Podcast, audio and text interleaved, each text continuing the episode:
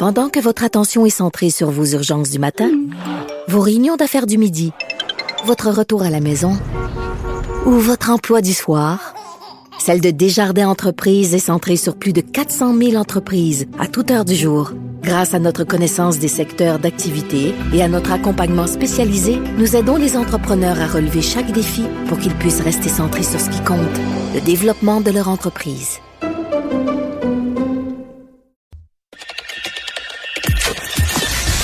Mario Dumont. Plus pratique que n'importe quel moteur de recherche. Une source d'information plus fiable que les internets. Pour savoir et comprendre, Mario Dumont. On comprend que ça ne s'est pas fait là, comme une perquisition à 6 heures du matin euh, tout en même temps. Ça s'est fait progressivement au cours de la semaine. Mais ce matin, la Sûreté du Québec a quand même fait le bilan d'une opération majeure euh, dans le domaine de la pornographie juvénile. Euh, plus d'une trentaine de personnes qui ont été arrêtées. C'est le bilan qu'on en faisait ce matin. On en discute avec le coordonnateur de l'équipe intégrée de lutte contre la pornographie juvénile, Marc-Antoine Vachon. Monsieur Vachon, bonjour. Bonjour, M. Dumont. Donc, euh, faites-nous un peu le, bilan de l'opération. C'est une opération qui a débuté euh, à l'automne 2022. Euh, à l'origine, c'est l'équipe, comme vous l'avez dit, l'équipe intégrée de lutte contre la pornographie juvénile qui chapeaute ça.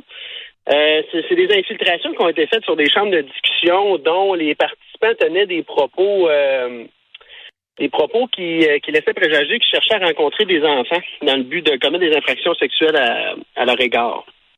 Donc, c'est euh, plusieurs infiltrations, évidemment, puisqu'on a fait 31 arrestations. Et euh, Excusez-moi, mais quand vous dites le mot infiltration, ça veut dire que vous avez des agents qui se font passer pour un enfant ou qui ou qui se font passer pour un pédophile, mais qui s'infilent dans le groupe?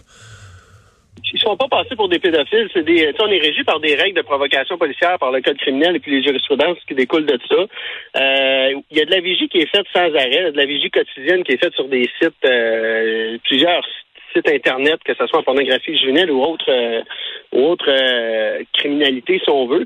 Donc, oui, des infiltrations, c'est fait. Effectivement, que les, euh, nos experts en la matière peuvent personnifier différents profils, mais comme je vous dis, sont vraiment régis. C'est pas une partie de pêche, c'est des... Sont, sont, là, et puis... Souvent, mais ben, ben, pas souvent, mais dans le cas présent, les 31 personnes qui ont été arrêtées ont elles-mêmes abordé nos profils d'infiltration. OK. Donc 31 personnes arrêtées. Euh, mais je, je, disais, vous dites c'est pas vraiment un réseau. On peut pas qualifier ça d'un réseau? Non, la seule particularité, c'est que c'est c'est dans les chambres de discussion qui sont communes, donc pas mal toujours dans les mêmes chambres de discussion que les infiltrations sont faites. Ces gens-là se retrouvent au sein de ces chambres de discussion-là. Ce qu'il faut comprendre, c'est que c'est des c'est une plateforme qui est énorme. Donc, il peut y avoir des gens du Québec à l'intérieur de cette euh, plateforme-là, mais il peut y avoir aussi des gens de l'extérieur euh, de la province. Et puis, euh, ils se connaissent pas nécessairement. Il y a tellement de monde. Peut-être qu'il y en a certains qui se sont déjà parlé entre eux. L'enquête, on n'en est pas rendu là encore, mais je suis pas capable de faire un lien à l'heure où on se parle aujourd'hui. Quand, vous dites se parler, là, ils, c'est comme, ils se parlent de quoi, là? Ils ont tout le, ce qui les rejoint, là, c'est qu'ils aiment, aiment la, sexualité des enfants. Donc, ils, ils, quoi? Ils se parlent de trucs pour aborder des enfants. Ils se donnent des trucs. Ils s'échangent des photos. Qu'est-ce qui se passe sur le forum? Ben, ils doivent se passer euh, tout ça. comme je vous dis, les conversations qu'on a saisies n'ont pas été analysées encore parce que c'est tout frais, là, les, euh, les saisies informatiques, mais on peut penser que c'est des choses comme ça qui arrivent. oui, ils se donnent des trucs. Euh, ils peuvent faire valoir leurs fantasmes, ils peuvent ça peut aller de tout dans tous mhm. les horizons. Et, et, ça a conduit donc pour les 31 les, les 31 individus, ça a conduit à quel genre d'accusation? Les gens qui ont été arrêtés, là, ont, ont principalement reçu les accusations euh, typiques en pornographie juvénile, donc avoir accédé, possédé, distribué et produit de la pornographie juvénile. Oh, produit aussi. le, dernier est important. donc, il y en a qui en ont produit. Ben c'est ça que j'allais expliquer. Dans le présent cas, la production elle est écrite. Donc les propos étaient tellement euh, tellement euh, intense, tellement dégradant que ça correspondait à la production de pornographie juvénile. Et dans la production, dans le code criminel, il n'y a pas que de la production. On pense toujours à quelqu'un qui prend une photo ou qui prend une vidéo d'un enfant dans position sexuellement explicite. On n'est pas là-dedans. C'est des, des écrits. Donc, des écrits rentrent dans la définition de production de pornographie juvénile. C'est ça qu'on a. On retrouve aussi de l'incitation à des contacts sexuels. On retrouve des contacts sexuels. On a eu une accusation d'agression sexuelle à un endroit où une, victime réelle a été euh, a été retrouvée. Finalement, elle a passé, euh, elle a fait des confessions aux policiers. On a eu euh, des ententes arrangements dans le but de commettre des infractions d'ordre sexuel à l'égard des enfants. On a aussi eu rendre accessible du matériel sexuellement explicite à un enfant. Et c'est à peu près là-dedans qu'on tourne cette semaine. OK. Et donc, il y a des gens qui ont été arrêtés toute la semaine. je voyais dans des différents journaux, parce qu'il y en a dans toutes les régions, il y en a plusieurs qui ont déjà comparu, qui ont déjà, sont déjà passés par le palais de justice. 30 des 31 personnes arrêtées ont comparu dans les palais de justice de leur région. Donc, ont déjà fait face aux accusations. Il y en a répartis partout dans le Québec? Partout dans le Québec, des perquisitions qui ont été faites, euh, qui ont été effectuées dans à peu près toutes les régions administratives. Euh, ben, en fait, dans toutes les régions administratives, c'est des hommes, toutes des hommes, c'est le point qu'ils ont en commun. Ce sont des hommes entre 37 et 79 ans qui proviennent vraiment de tous les milieux. on a des comptables, ingénieurs, professeurs, camionneurs. oui, mais ben, professeurs, c'est parce que c'est pas pareil. Il y, a, des gens du monde de l'enseignement, là, je comprends. Oui, il y a un professeur qui a été arrêté. Ça, euh, c'est autre chose, non? Ah, c'est autre chose certain. Lui, dans nos critères, euh, euh, un peu d'urgence, quand tu es directement en lien avec des enfants, dans le cas des professeurs en situation parfois d'autorité, oui, ça, ça nous dérange beaucoup. Euh, présentement, par contre, rien laisse présager qu'il a commis cette personne-là a commis des abus sexuels envers des personnes, envers des enfants. Mais est-ce que dans ce cas-là, quand vous avez une personne, ben là on parle d'un professeur, mais si vous trouviez quelqu'un qui est aussi euh, entraîneur sportif ou même dans ces hobbies qui travaille euh, justement à entraîner des jeunes ou à travailler et s'occuper de groupes de jeunes, est-ce qu'à ce moment-là vous poursuivez votre enquête, vérifiez qu'il n'y aurait pas fait de victime? Par exemple, dans le cas d'un professeur avec l'institution scolaire, est-ce que vous allez investiguer davantage? Oui, c'est sûr, effectivement. Il y a beaucoup de travail qui est fait avant la perquisition et beaucoup à venir après. Tu sais, on a beaucoup de preuves informatiques qui ont été saisies dans chacune de ces résidences-là. Et euh, on n'est pas, tu sais, on va l'analyser minutieusement, cette preuve informatique-là, par les équipes d'enquêteurs, par des équipes d'analystes.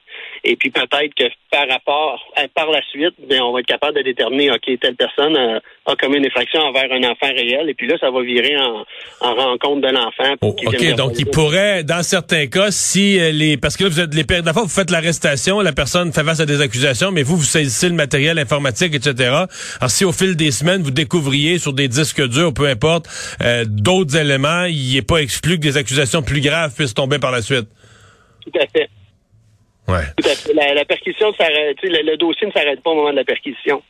Après ça, il y a l'analyse informatique qui doit être poursuivie. La perquisition a servi à démontrer qu'on était à la bonne place, la bonne adresse, a servi à finalement à, à consolider les accusations et à mener aux accusations, mais une fois qu'on a tout ça, ben, il reste tout le travail post-perquisition qui est, euh, est l'analyse informatique. Je rentre dans d'autres types de questions. Eh, vous n'étiez pas là, vous, physiquement, personnellement, à chacune des, des 31, mais est-ce que c'est surtout des gens seuls? Parce que des hommes, on peut le dire, des hommes, il n'y a pas de femmes. C'est surtout des hommes seuls ou est-ce qu'il y a des maisons où vous débarquez où il y a femmes et enfants dans la maison? La majorité des personnes qui ont été arrêtées euh, étaient en couple et certains avaient des enfants, en effet. Euh, ouais. C'est vraiment n'importe qui. on a tous en tête un profil typique, mais il faut pas l'avoir en tête, ce profil-là. Ça peut être monsieur, madame, tout le monde. Je dis madame, là, là, c'est que des messieurs, mais l'année dernière, euh, au sein de mes équipes, il y a une femme qui a été arrêtée aussi. C'est très, très rare, là, mais ça arrive aussi. Ouais. Euh, c'est-tu une des plus grosses euh, opérations, l'opération de cette semaine 31 euh, dans, l'historique de, votre groupe d'intervention là euh, Est-ce que c'est une des, une des plus grosses? Pour l'équipe intégrée de lutte contre la pornographie juvénile qui a été créée en octobre 2021, c'est la plus grosse à ce jour. Mm-hmm. Est-ce que est-ce qu'ils prennent des précautions? Ben, par exemple, sur les forums, là, est-ce que les gens y vont sous des fausses identités euh, qui sont difficiles? Est-ce qu'ils vont avec leur vraie identité ou bien est-ce qu'ils prennent, euh, comment dire, est-ce qu'ils mettent huit couches de plure d'oignon, pour qu'on soit loin, loin, loin de retrouver leur identité sous un pseudonyme qui est associé à un autre compte ou à un autre courriel qu'ils n'utilisent jamais? Est-ce qu'ils prennent vraiment des, des mesures? Ben, c'est, comprenez que c'est chaque dossier est différent. Il euh, y en a qui en prennent, il y en a qui en prennent moins. Les il y a personne qui était là avec son vrai nom, sa vraie identité. On s'entend. Les gens sont sous des pseudonymes. Il y a différentes. Donc, ils sont conscients qu'ils font quelque chose d'illégal.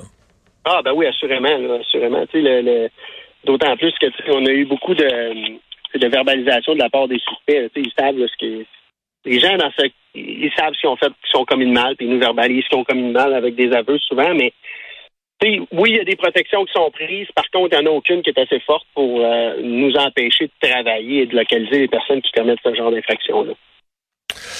Eh bien, on va espérer que les tribunaux euh, conduisent ça de façon appropriée pour euh, la suite. Marc-Antoine Vachon, coordonnateur de l'équipe intégrée de lutte contre la pornographie juvénile. Merci beaucoup. Merci à vous. Au revoir. Bonne journée.